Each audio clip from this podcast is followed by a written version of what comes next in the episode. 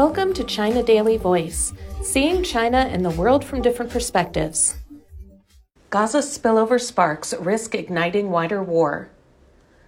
The Red Sea tensions have escalated rapidly since the United States and the United Kingdom launched airstrikes against Houthi military targets in Yemen on Thursday. In light of this, Sunday's joint statement issued by China and the Secretariat General of the Arab League was a sharp rebuke of their actions, even if the two sides did not say so directly. The statement issued in Cairo during Chinese Foreign Minister Wang Yi's visit to Egypt expressed the two sides' deep concern over the recent escalation of the situation in the Red Sea and stressed the need to respect the sovereignty and territorial integrity of Yemen while ensuring the safety of international commercial shipping in the Red Sea.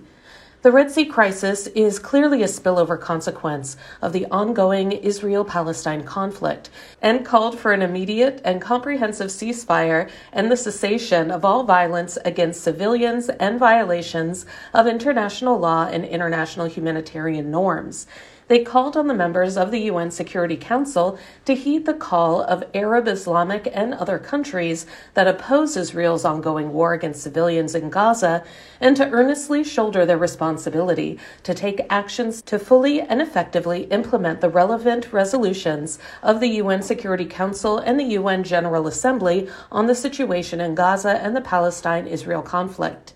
Indeed, allowing the situation to escalate further will only exacerbate the crisis. Since last month, the Red Sea, as an important international trade route for goods and energy, has been under constant threat as a Houthi militia has intensified its attacks on Israel linked ships using the waterway, demanding an end to Israel's military actions in Gaza.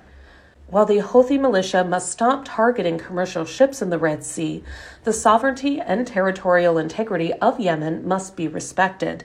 The U.S. led attacks on the Houthi targets have only complicated the situation and ratcheted up tensions in the region.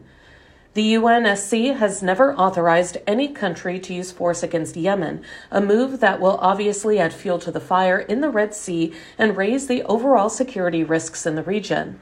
The flare up of the Red Sea tensions reinforces the urgency for the world community to step up efforts to put an end to the ongoing Israel Palestine conflict, which has now been raging for 100 days. Both restraint and diplomatic efforts are needed to bring an end to the conflict as soon as possible to prevent the humanitarian crisis in Gaza from worsening and the conflict from escalating further.